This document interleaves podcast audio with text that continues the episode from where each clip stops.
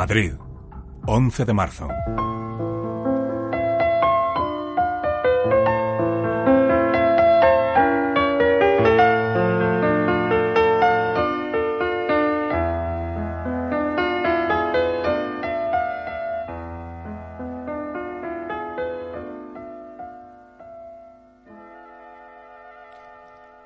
El 11 de marzo de 2004, Madrid amaneció de la peor forma posible.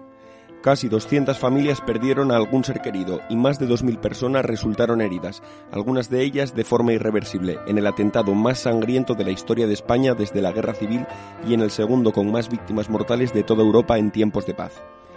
Diez explosiones, repartidas en cuatro trenes, todos procedentes de Alcalá de Henares, llenaron de muerte las estaciones de Atocha, Santa Eugenia y el Pozo del Tío Raimundo, así como la calle Tellez, a 500 metros de la estación de Atocha, zona donde se encontraba el último de los trenes atacados.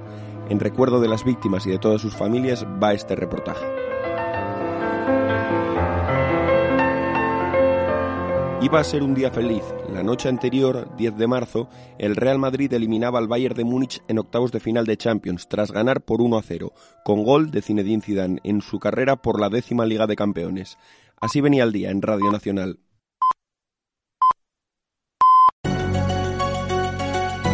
Radio Nacional de España. Servicios informativos.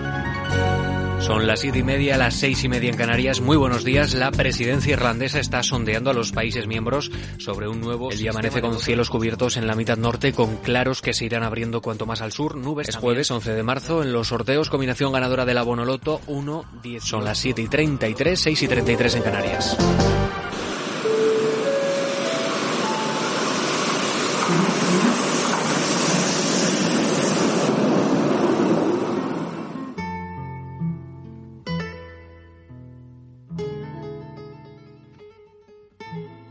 Cada mañana, desde Alcalá de Henares sale un tren cada tres minutos en dirección a Madrid. Miles de vecinos de los barrios más humildes de la capital cogen el cercanías que recorre las estaciones de Alcalá, Torrejón, San Fernando de Henares, Coslada, Vicálvaro, Santa Eugenia, Vallecas, El Pozo, Entrevías, Atocha, Recoletos, Nuevos Ministerios y Chamartín. Entre las 7.36 y las 7.40 de la mañana de ese 11 de marzo eran atacados cuatro de esos convoyes, con un total de 13 bombas. Se calcula que en torno a 6.000 personas viajaban en los cuatro ferrocarriles.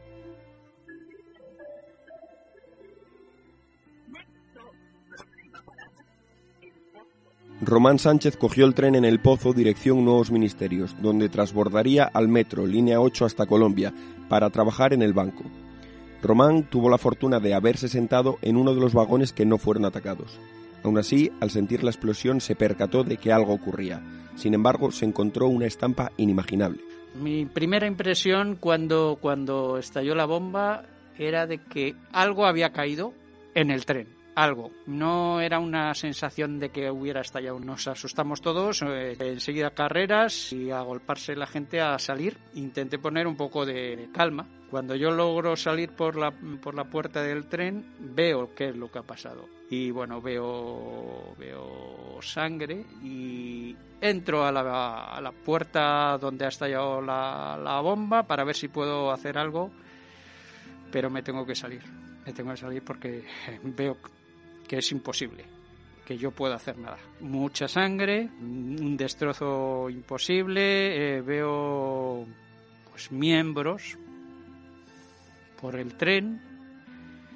Entonces, yo yo ante eso no puedo hacer nada, no, o sea, es que es un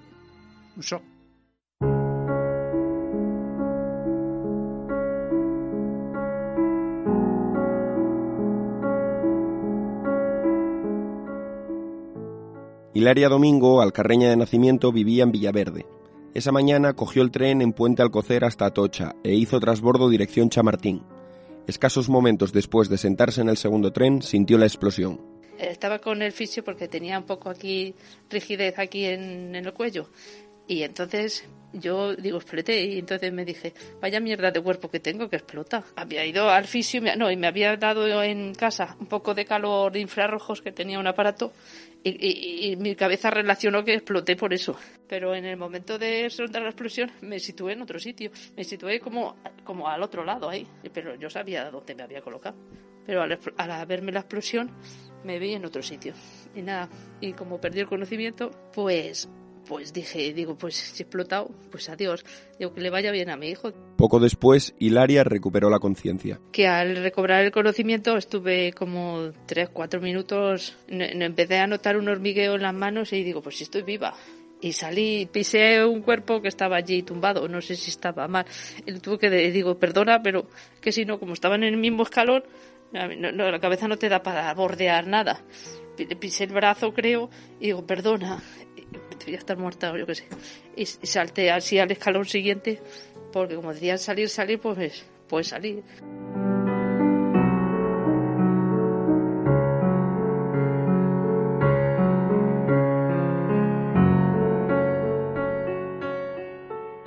Antonio Utrera tenía tan solo 18 años cuando, camino de la Universidad Complutense, su vida se puso en pausa. Estudiante de historia, ese día acudió a clase pese a que había huelga de profesores.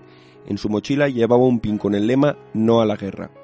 Su trayecto comenzó en Torrejón de Ardoz y cualquier otro día hubiera llegado en el cercanías hasta nuevos ministerios y de ahí cogería la línea 6 de metro hasta Ciudad Universitaria. Sin embargo, su tren explotó en la calle Tellez, una vez pasada la estación de Asamblea de Madrid entre vías y a escasos metros de Atocha. Sé que salí 20 minutos después de la explosión, porque la explosión, las explosiones fueron en torno a las 8 menos 20 y a las 8 estoy en la puerta llamando a mi madre diciéndole que no me ha pasado nada. Sin embargo, salgo del vagón, veo el estado del tren, me pongo a gritar que ha sido un atentado y de allí, bueno, pues recuerdo que me apoyé en un murete de hormigón, unos sanitarios al cabo de unos 10 minutos, que a mí se me hicieron eternos en aquel momento, me recogieron y me llevaron a un hospital de campaña que se había levantado en las inmediaciones, en el polideportivo de David Velarde, y allí ya perdí el conocimiento y a partir de ahí ya sí que ya no, no recuerdo más del 11 de marzo. Este polideportivo se utilizó como hospital de campaña en las primeras horas tras la explosión de este tren. Su proximidad al lugar de los hechos fue la única escapatoria ante unos servicios de emergencia que se encontraban totalmente desbordados y que por la proximidad de este tren a la estación de Atocha tardaron una hora en advertir de este escenario. Eh, lo que sí yo sé o, noté antes de perder el conocimiento es que sangraba por, los, por las dos orejas y además eh, me encontraba muy cansado muy cansado. Yo lo que tenía era un coágulo de sangre en la cabeza debido a un fuerte golpe que debí darme y, eso me produjo tres infartos cerebrales que, bueno, eh, posteriormente repercutirían en mi cuerpo pues en forma de hemiplegia.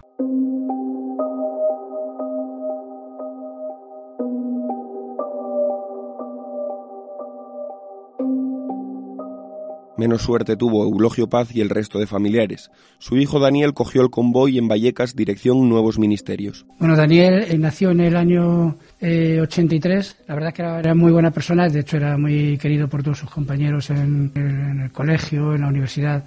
Él estaba estudiando segundo de, de Inés y bueno, pues siempre ha tenido amigos, muchos amigos, tanto en el colegio como en la universidad, porque bueno, pues era una una persona muy afable y la verdad es que era una persona muy querida, deportista, jugaba al fútbol y de hecho, digamos, eh, había elegido esa carrera de, de, ciencias de la actividad física y el deporte. Su tren, el mismo en el que se acababa de montar Román Sánchez en dirección a su puesto de trabajo, explotó en la estación del Pozo. Daniel Paz tenía 20 años e iba camino de la universidad. Esa mañana, Eulogio Paz estaba en su puesto de trabajo, paradójicamente junto a la estación de Atocha. Las llamadas de los familiares de sus compañeros preguntando si estos habían llegado sanos al trabajo le alertaron sobre Daniel, que hacía el mismo trayecto.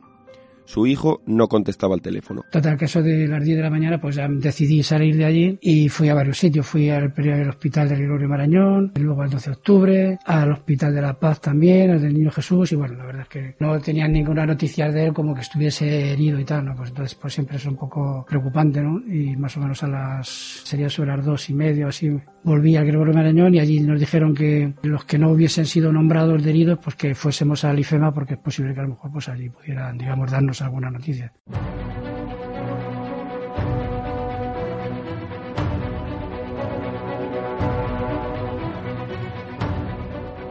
La Feria de Madrid fue la morgue improvisada desde ese mismo día. Ante la incapacidad para almacenar todos los cadáveres, identificar los que habían quedado irreconocibles y realizar autopsias, era necesario recurrir a un gran pabellón. Uno de los grandes héroes de las horas inmediatamente posteriores al atentado es Alfonso del Álamo, jefe de emergencias del Ayuntamiento de Madrid entre 2003 y 2014, que relata cómo decidieron entre él y el concejal de seguridad, Pedro Calvo, el traslado a IFEMA. Hubo un momento en que ya, cuando vimos que había 50, 60 muertos, dijimos, bueno, ¿y ahora qué hacemos con los cadáveres? se barajó la Facultad de Medicina, la Facultad de Medicina no tenía condiciones, no tenía condiciones para los cadáveres y no tenía condiciones para lo que ya preveíamos que podía resultar eh, en, las próximas horas, ¿no? Y es que recibir a la gente. Y entonces Pedro llamó a Fermín Lucas, que era entonces presidente del IFEMA, y le dijo que si tenía algún, alguna sala disponible y efectivamente le dijo que sí, que el pabellón número 6 estaba disponible. El doctor del Álamo, médico de familia y especializado en medicina de emergencias, tuvo que cargar con la responsabilidad de coordinar a sanitarios, fuerzas de seguridad y bomberos en las horas posteriores a las explosiones.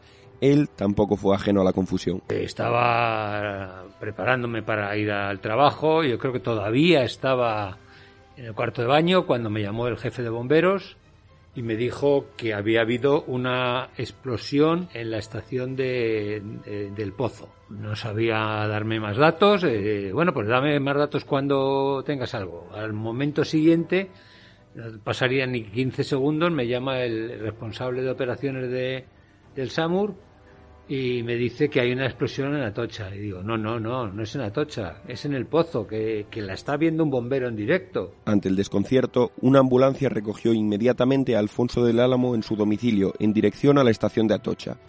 Allí se encontró un escenario surrealista, con una inquietante niebla y una estación totalmente vacía. Y según iba caminando por los andenes, los tres primeros vagones estaban intactos y al llegar al cuarto, bueno, aquello eh, era una bocana no, quedaba nada prácticamente del centro del, vagón. Vi eh, muertos dentro, muertos fuera de los andenes y, muertos en las vías contrarias.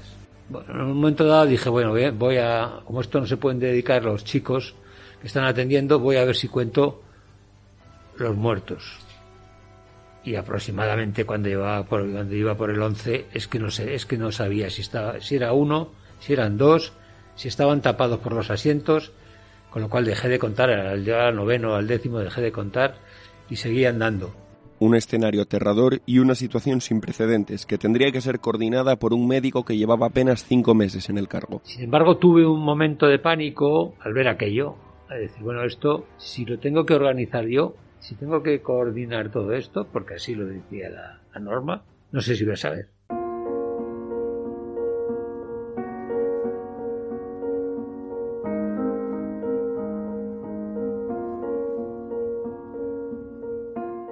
Marzo de 2004, el alcalde de Madrid era Alberto Ruiz Gallardón. Así se enteró en un primer momento. Porque me llamó eh, mi concejal de seguridad, Pedro Calvo. Me dice, alcalde, hace dos minutos ha explotado una bomba en Atocha. Todavía no tengo datos, ya está toda la policía yendo para allá, ya está yendo SAMUR, ya están yendo bomberos, pero eh, por la dimensión que nos trasladan, eh, puede que haya algunos muertos. Entre esos muertos se encontraba la hermana del chofer de Ruiz Gallardón, el hombre que esa misma mañana trasladó al alcalde Atocha. Siempre que había un atentado terrorista yo me desplazaba eh, personalmente al lugar donde se había producido. Y había visto muchos muertos. Lo que nunca había visto es morir a la gente, que es distinto. El propio regidor de la ciudad de Madrid destacó la labor de Alfonso del Álamo ante el peor escenario imaginable. El trabajo que hizo Alfonso del Álamo eh, es insuperable. Ese hombre, aparte de todos los reconocimientos que ha tenido, debería tener muchos más porque asumió la coordinación de los equipos en un momento extraordinariamente difícil. Nosotros siempre en el Ayuntamiento de Madrid eh, teníamos planes de emergencia pues para situaciones catastróficas. Jamás Jamás, en ninguna de las simulaciones, jamás, en ninguna de las eh, hipótesis de trabajo que nosotros eh, hacíamos en el ayuntamiento y en la comunidad, llegamos ni siquiera a aproximarnos a la dimensión de la catástrofe del 11M.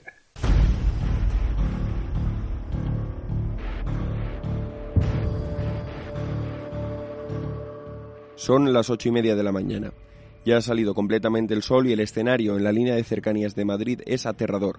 Sanitarios, bomberos y policías trabajan a destajo para rescatar y dar una primera cura a los supervivientes, a la vez que se cercioran de que no hay más artefactos en ninguno de los tres focos conocidos hasta ese momento, las estaciones de Atocha, El Pozo y Santa Eugenia. Es importante solucionar la falta de material. No hay suficientes vendas y productos de asistencia médica para tantos heridos. Tampoco suficientes ambulancias, por lo que los taxis se prestan de forma gratuita a transportar a los heridos al Gregorio Marañón y al 12 de octubre. Sin embargo, el mayor problema es que la Comunidad de Madrid solo tiene dos hospitales de campaña, uno dispuesto en Atocha y otro en Santa Eugenia.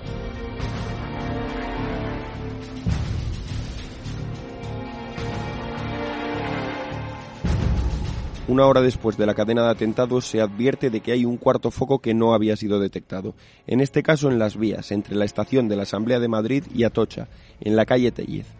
Allí se encontraba Francisco José Delgado, uno de los primeros periodistas en llegar al escenario. En directo pudo narrar para la cadena SER lo que estaba viviendo. Hola, buenos días, Iñaki. Eh, realmente lo que estoy viendo es muy difícil de describir sin tener muchísima sangre fría. Estoy cerca a unos 500 metros de la estación de Atocha y realmente hay dos vagones completamente destrozados, convertidos en hierro en su interior, con gente que está entre los hierros. Hay varios muertos, Iñaki, y la escena realmente es aterradora. Confirmas que hay entonces muertos, ¿no? Francisco José. Sí, están, están entre los hierros del, del tren de cercanías. ¿Todavía en el interior del mismo? Sí.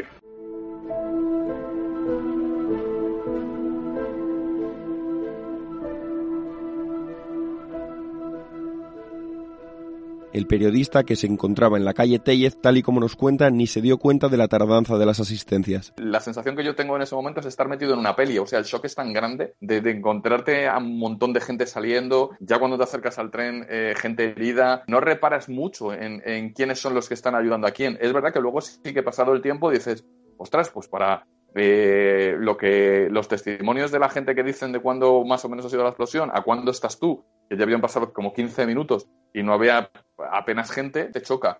Pero en ese momento no, no reparas en que faltan ni sanitarios, ni bomberos, ni policías, ni nada. La confusión del momento hizo que por la proximidad entre este último foco y Atocha, todos los medios se dirigieran a la estación sin saberse que eran dos escenarios distintos. Así lo explican Alejandro Martínez, director de 112 Madrid, y Alfonso del Álamo. Hubo dificultad en localizar algún foco como el que estaba en la zona de Tellez, porque es tan próxima a la estación que parecía el mismo foco. Y entonces, bueno, ese era más difícil localizar, porque claro, imaginad que los ciudadanos que llamaban llamaban con una imprecisión, aturdidos y en este caso no estaban en la estación de Atocha, estaban un poco antes, una curva que no se ve la estación de Atocha y entonces hasta que no vieron el pabellón deportivo no se empezaron a situar y entonces ese foco fue muy complicado. Por lo menos yo tardé una hora en enterarme y entonces cuando me lo comunica me dice oye que hay un, que hay un cuarto foco en las, en, las, en las vías a la altura de la calle Tellez. Había habido una confusión tremenda en las comunicaciones y yo las tengo grabadas. Tengo grabada una comunicación de la policía municipal llamando a los bomberos diciéndoles, a ver, tenéis Atocha, Santa Eugenia, El Pozo y Calle Tellez. Y dice, Atocha, dices, Atocha, dice eso, eso, Atocha, Atocha. Esta es la conversación que nunca ha sido publicada entre la policía municipal y los bomberos. Bomberos, dígame. Bomberos de 091, tenéis estación de Pozo, Santa Eugenia y Atocha, ¿no? Sí, tenemos estación de, de Atocha. Pozo, estación de Pozo ahí en Puente a, Vallecas. a, calle- a la altura de la calle Tellez. Sí, sí, la estación de Pozo en Puente Vallecas también y Santa Eugenia. Sí. ¿Lo tenéis eso, no? Sí, sí, sí. Venga, sí. vale, vale, venga, hasta luego.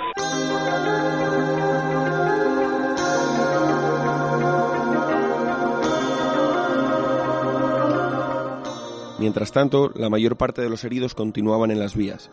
Ante la aparición de un foco más grave que todos los demás y en una zona inaccesible, la necesidad de material es aún mayor. El polideportivo de Daoiz y Velarde, que estaba a punto de estrenarse, situado en la avenida Ciudad de Barcelona número 162, se convirtió en un hospital de campaña improvisado donde se pudo atender a muchos heridos. Los vecinos de la zona bajaron mantas, comida y todo lo que hiciese falta. En Tellez se tuvo que tomar la decisión de trasladar a los heridos a través de un terraplén que si vas a verlo hoy día no, no, no crees que por ahí puedan pasar sé, no me acuerdo, 62, 72 heridos, eh, o quizá más, ¿no? Y luego hay una imagen espectacular del polideportivo de Daoiz y Velarde, que fue a donde se llevaron los, los heridos. La mayoría de los heridos estaban siendo atendidos por personal voluntario que viajaba en los trenes o que se bajaron de las casas de Tellez. Uno de esos voluntarios fue Francisco José Delgado, después de entrar en directo en la cadena SER. Los teléfonos móviles de dentro del tren sonaban. Y claro, había dos opciones. Una, que la gente sale despavorida y se deja los teléfonos móviles eh, allí. Y dos, eh, son familiares tratando de encontrar a gente que ya no puede responder. A las 10 de la mañana del 11 de marzo, los TEDx desalojan inmediatamente las inmediaciones de Atocha. Han pasado dos horas y media desde las explosiones, cuando las fuerzas y cuerpos de seguridad detectan una bomba. Ante la imposibilidad de desactivarla, deciden realizar una explosión controlada. Y en un momento dado, oigo a los responsables de TEDAS gritando fuera, fuera, fuera, fuera todo el mundo. Y en ese momento estaban en el mirador de arriba, estaban los altos mandos de la Comunidad de Madrid, del gobierno. recuerdo que estaba Esperanza Aguirre, recuerdo que estaba Alberto Ruiz Gallardón, recuerdo que estaba Álvarez Cascos. Y claro, corre, corre, claro, tuvieron que correr, porque lo mandaban los TEDAS. Y yo también corrí evidentemente, escaleras arriba. Así se narró en Onda Madrid el desalojo de la estación de Atocha ante la aparición de nuevos explosivos. En estos mismos momentos hemos visto cómo los cuerpos de emergencia, la policía ha salido corriendo de la estación y ha ampliado todavía más el cordón. Nos está remitiendo ahora mismo por una de las calles paralelas de la cuesta de Moyano hacia el tiro. Esto pues nos lleva a preguntarnos si no están todavía buscando nuevos explosivos. La gente que tiene aquí coche. arriba, pero bien. Alfonso del Álamo fue de las pocas personas que pasó por delante de esa bomba una vez todo había ocurrido. Pues en realidad en ese momento no tuve miedo. Corría, pues porque me lo decían los TEDx, no, bueno. Y, en el vagón número uno, creo recordar, fue donde encontraron. O sea, yo había pasado al ir y al volver, pasé por una mochila que luego tuvo que explosionar alrededor de las nueve y media porque no la pudieron no, pudieron desconectarla, entonces hicieron una, una, explosión controlada. Mientras tanto, desde los medios de comunicación se difunde un número de teléfono específico para aquellos que estén buscando a sus familiares. Entre llamadas y visitas de los allegados hospital por hospital, algunos encuentran a quienes buscan en ese teléfono se registran llamadas dramáticas. Recuerdo un día de momentos muy ácidos y otros momentos de comprensión y luego momentos muy duros. En apenas 20 minutos hay 168 llamadas simultáneas sobre el mismo asunto, eh, situaciones que nunca vas a olvidar, llamadas que tampoco jamás podrás olvidar, por ejemplo la de niños buscando a sus padres. Los familiares que al mediodía no habían encontrado a sus allegados serán dirigidos a IFEMA, donde solo podrán recibir la peor de las noticias. Para casi 200 familias estaban a punto de comenzar las peores horas de sus vidas.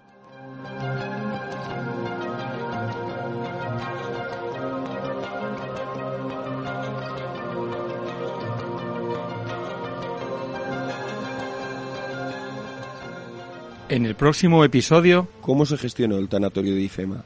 ¿Qué repercusiones sociales tuvo el atentado? En este episodio han participado Carlos Alsina y Mario Rodríguez Andrés.